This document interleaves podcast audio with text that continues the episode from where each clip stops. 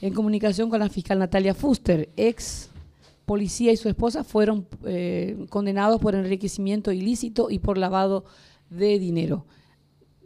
¿Qué tal, doctora Fuster? ¿Cómo anda?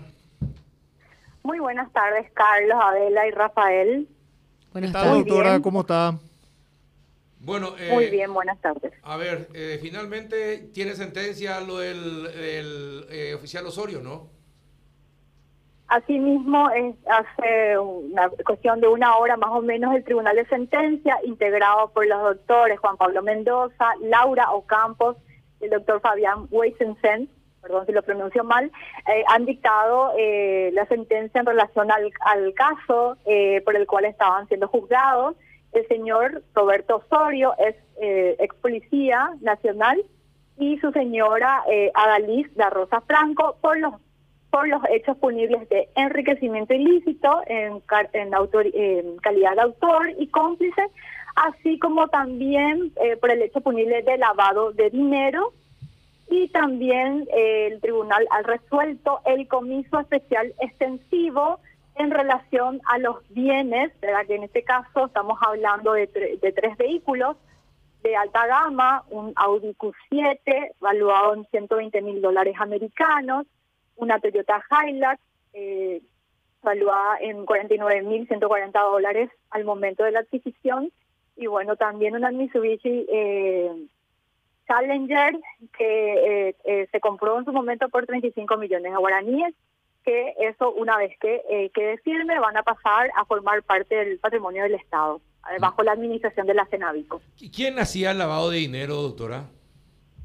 ¿Cómo? ¿Quién, quién lavaba el dinero de, del policía? ¿La esposa? La esposa. La esposa, eh, justamente esa es la, teoría del caso que fue presentada ¿verdad? En, en este juicio.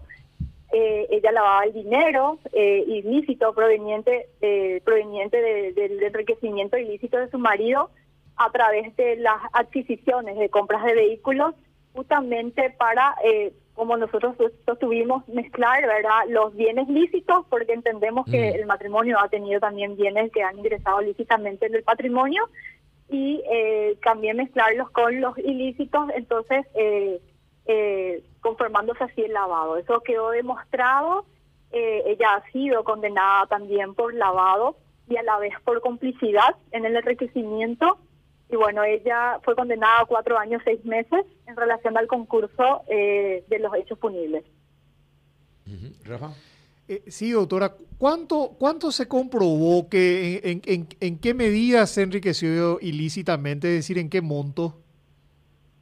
Sí, de acuerdo a la pericia eh, contable que fue realizada por peritos del, del Ministerio Público, la licenciada Natalia Jiménez, eh, eh, arrojó un déficit, ¿verdad? Una falta de correspondencia de este periodo de investigación de 776 millones y un poquito más, 275 mil 180 guaraníes para ser bien precisos.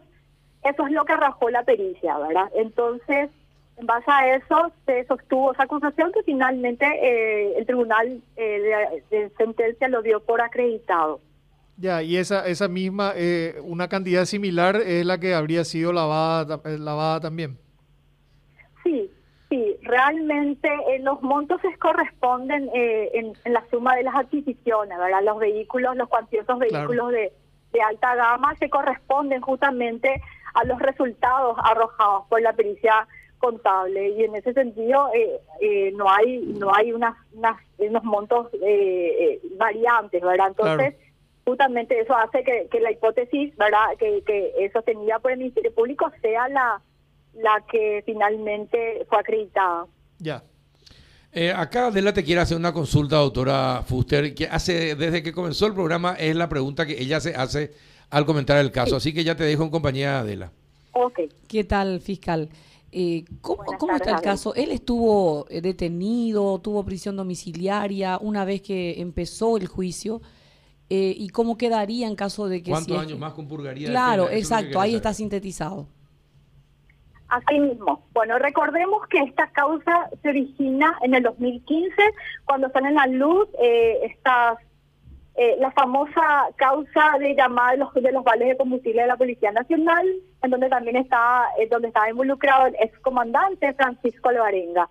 En ese momento, tanto Osorio como el excomandante Alvarenga fueron procesados eh, por lesión de confianza, producción de documentos, estafa. En ese momento se había decretado la prisión preventiva también y al, poco tiempo después se abre esta investigación, que es la que hoy se eh, arrojó esta sentencia, por enriquecimiento.